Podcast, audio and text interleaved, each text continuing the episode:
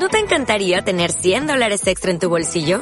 Haz que un experto bilingüe de TurboTax declare tus impuestos para el 31 de marzo y obtén 100 dólares de vuelta al instante.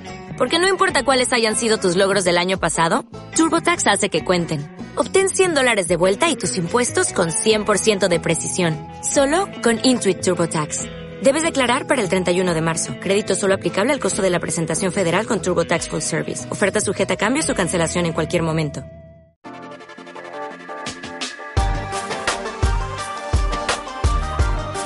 En el escaparate hablamos de sexo. Sin mentiras, sin mentiras, nada de mentiras. Aquí se cuenta todo muy en serio.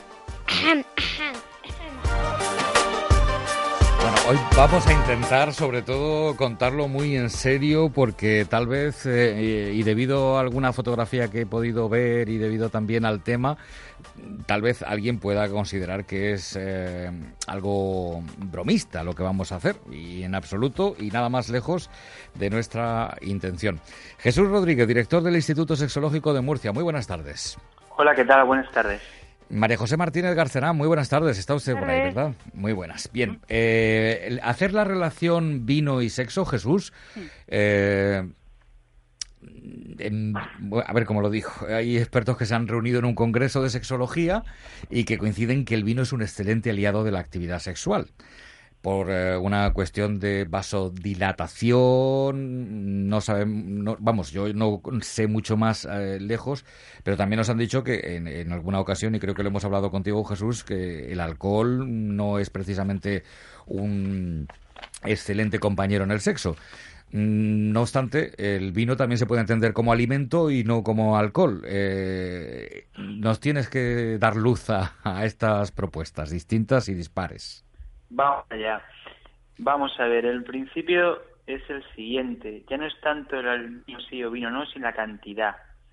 Eh, a partir de cierta cantidad, eh, el vino, que es una bebida fermentada, puede favorecer ese fenómeno de vasodilatación y por tanto favorecer el reflejo de excitación tanto masculino como femenino, pero a partir de cierta cantidad eh, empezaría a alterar lo que es la función sexual humana normal. La primera alteración sería a nivel del reflejo orgásmico, es decir, sería mucho más difícil que ese reflejo orgásmico se diera, tanto en la mujer como el hombre, y a mayor dosis, pues no solamente se vería afectado ese reflejo orgásmico, sino que también la erección, la excitación también femenina, se vería alterada. Saber cuál es la cantidad idónea es prácticamente imposible porque depende de la persona y de la bebida y también del momento en que se consuma y la forma de consumirla. ¿Se puede afirmar que el vino favorece las relaciones sexuales? Sí, pero la pregunta es, ¿en qué cantidad y según para quién? Mm, siempre han dicho que, por ejemplo, una botella compartida de tres cuartos y eso es un... Eh, en fin, un, un, buen ayudante. No sé si, si cada uno tiene que tener una medida distinta. Lo que sí dicen en ese estudio los expertos que se han reunido en Alicante es que existe una relación entre el vino y la fama de, y la fama de buenos amantes que se tiene en la cuenca del Mediterráneo. María José se ha reído. Pero vamos a esperar que nos diga Jesús cría, lo que piensa. Cría fama y trata de dormir, se dice. Eh, vamos a ver. Eh, aquí en el Mediterráneo tenemos algo que no es que sea especialmente el vino o el alcohol, sino es el clima. Claro. Tenemos un clima Exacto. que favorece un estado de ánimo, una vida social mayor que en otros países donde las horas de luz, donde la temperatura pues hace que la gente pues se relacione menos. A partir de ahí, pues, pues esos son los dos factores básicos que han estado los últimos mil, dos mil años presentes en nuestra cultura. Atribuir al alcohol esa, esa mayor capacidad, pues si vamos a eso, pues en otras sociedades de países de, del norte, de, del mar del norte, de Rusia, pues eh, su consumo de alcohol es mucho mayor, mucho más habitual y no tienen fama de buenos amantes.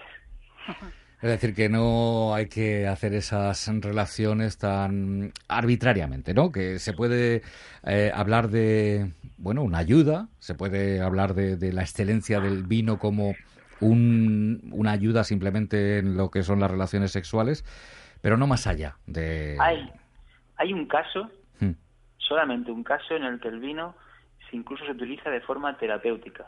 Anda. Ah, El vino, como y el alcohol que lleva, que suele estar en torno a 12, 13 grados, normalmente otro efecto que puede producir es lo que se llama desinhibición conductual, que vendría a ser que nos dan igual y se nos quitan los miedos, los tabúes, la vergüenza, y en la versión sexual, una disfunción sexual en el cual pues la persona que lo padece, normalmente una mujer, eh, tiene fobia, miedo a las relaciones sexuales, pues a veces se utiliza esta sustancia para ayudar a hacer ciertas actividades, para desinhibir, para eliminar ese miedo, y ese efecto sí lo produce el alcohol a, a dosis moderadas. ajá. Es decir, que ante mm, determinados traumas, eh, utilizar una copa de alcohol o, un- o- o de vino, o, mm, ponerte un poquito más alegre es bueno para, para eliminar algunos miedos o alguna algún shock que hayas recibido anteriormente. Por ahí va casi con seguridad lo que salió de ese congreso, en esa línea. Lo que pasa es que luego, pues las frases no fuera de contexto, pues llevan a este a esta equivocación, ¿no? Probablemente en ese congreso, pues se habló de eso, ¿no? De ese efecto beneficioso que podía tener en algunos momentos y de ahí pues se extrapoló a- a- al vino como que favorecía el sexo en general, pero no sería exactamente así. Pero, Yo una, eh, una cosa quisiera preguntar, Jesús. Tiene mucho que ver eh, qué vino sea, porque es evidente que no es lo mismo un buen Jumilla y un buen Somontano, que es un vino que a mí me gusta mucho, o en fin, que, que no sé, que un Valdepeñas. ¿Eh? No, no será oye, lo mismo, mm, digo yo. ¿Has dicho Valdepeña? Hombre, un Valdepeñas, ya un Valdepeñas de eso de un euro, ¿tú me entiendes? sí. que Además, yo he puesto a reivindicar, reivindico, perdona que te diga, un buen buen Bullas, un buen Jumilla, un buen Yecla. mm, que- que para mí son los mejores vinos del mundo. Luego después pongo el Somontano, pero evidentemente entre entre uno de Jumilla y uno de Valdepeñas, pues yo creo que mucho mejor el de Jumilla, que tiene más cuerpo además. Bueno, ya ya sería hilar Eso es fino. hilar demasiado fino, sí. decir una marca que o una denominación de origen como Claro, que favorece claro. las relaciones sexuales. No, ¿a Pero seguro, comparar? seguro que la zona nuestra, seguro que es muchísimo mejor que otras zonas para eso. Yo creo que Bueno, donde hay, hay una conclusión interesante en este, en este congreso y que, y que viene como aseveración científica, y es que eh, beber con moderación vino Sí, bueno el corazón. no, no, no, significa que las mujeres tienen una mejor salud sexual porque mm, generan más estrógenos. Uh, pues yo estoy sanísimo. Yo no sé si esto es verdad o, o no es verdad, por eso se lo estoy preguntando a Jesús. Bueno, tiene antioxidantes también, ¿no? Pues realmente eh, me gustaría leer el estudio con detenimiento porque me parece una aseveración quizá un poco, no sé, exagerada. Eh, pensar que el nivel de estrógeno viene de alguna forma influenciado por el consumo de alcohol uf, o de No, pero vino- vamos a ver, no se trata de consumir mucho. Yo creo que las dos copas al día, una a mediodía y otra de noche, es el equilibrio perfecto, ¿De sinceramente. qué tamaño las copas? ¿Eh? ¿De qué tamaño? No, una copita de vino, lo que es una copa de vino, a la hora de comer y a la hora de cenar. El alcohol sí que se ha demostrado en estudios que es cardioprotector, Sí, sí, produce claro un que lo es.